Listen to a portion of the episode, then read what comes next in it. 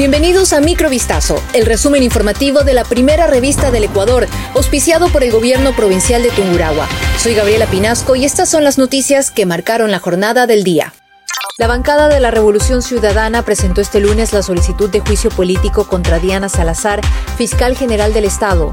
El documento fue enviado al presidente de la Asamblea, Henry Kronfle, y está firmado por la legisladora correísta Gisela Garzón. Garzón escribió en ex textualmente: La crisis de seguridad que vive el país requiere funcionarios que den respuestas, que asuman su rol y lo cumplan. Si esto no pasa, corresponde ejercer el rol de fiscalización y control político desde la Asamblea Nacional. Garzón agregó que el juicio político contra la fiscal es por incumplimiento de funciones establecidas en la Constitución y la ley. Por su lado, la Fiscalía General emitió un comunicado en el que señaló que este proceso carece de los fundamentos requeridos para aplicar esa figura de fiscalización y que se lo plantea como un acto que busca la impunidad en casos que ya han sido sentenciados.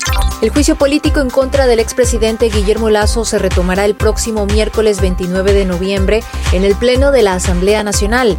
La sesión fue convocada por el presidente del legislativo, Henry Kronfle, este lunes 27 de noviembre, según el artículo 93 de la Ley Orgánica de la Función Legislativa y previo a una resolución. El encuentro está programado para el miércoles a las 4 de la tarde en la sede de la Función Legislativa ubicada en la avenida 6 de diciembre y Piedraíta, en Quito. Hace menos de una semana, Guillermo Lazo cedió el mandato al nuevo presidente Daniel Novoa, elegido en unas elecciones anticipadas que fueron provocadas por el exmandatario luego de decretar la muerte cruzada.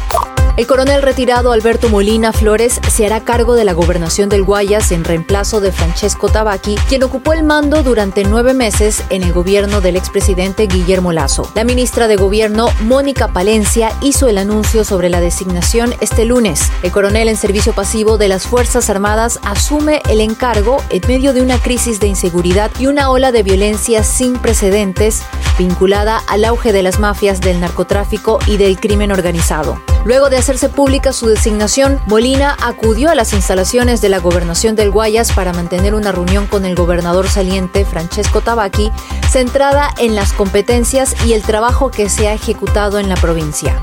Un rayo impactó a varias personas cuando ascendían al volcán Rucu Pichincha en el occidente de Quito este domingo 26 de noviembre. Según informó la Policía Nacional que acudió al sitio tras la alerta del ECU 911, producto de la descarga se registró un fallecido. La corriente eléctrica ocurrió cuando un grupo de turistas estaba en la cima del volcán, ubicado a pocos kilómetros de la urbe quiteña y que desde lo alto ofrece una vista panorámica de la capital que se abre camino en medio del callejón interandino. Operativo policial permitió rescatar a dos turistas en el Rucu Pichincha, quienes fueron trasladados en un helicóptero de la institución. Tras una valoración médica, las personas fueron entregadas a sus familiares sanos y salvos.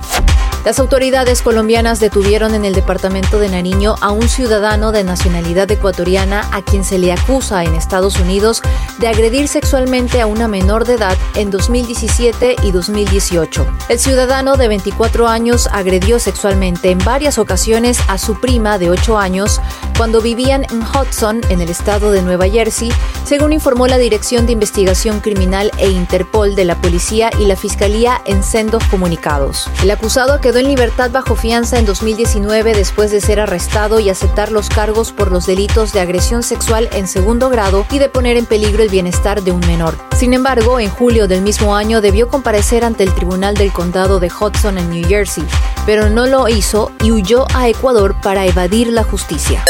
Microvistazo fue auspiciado por el gobierno provincial de Tungurahua. Volvemos mañana con más. Sigan pendientes a vistazo.com y a nuestras redes sociales.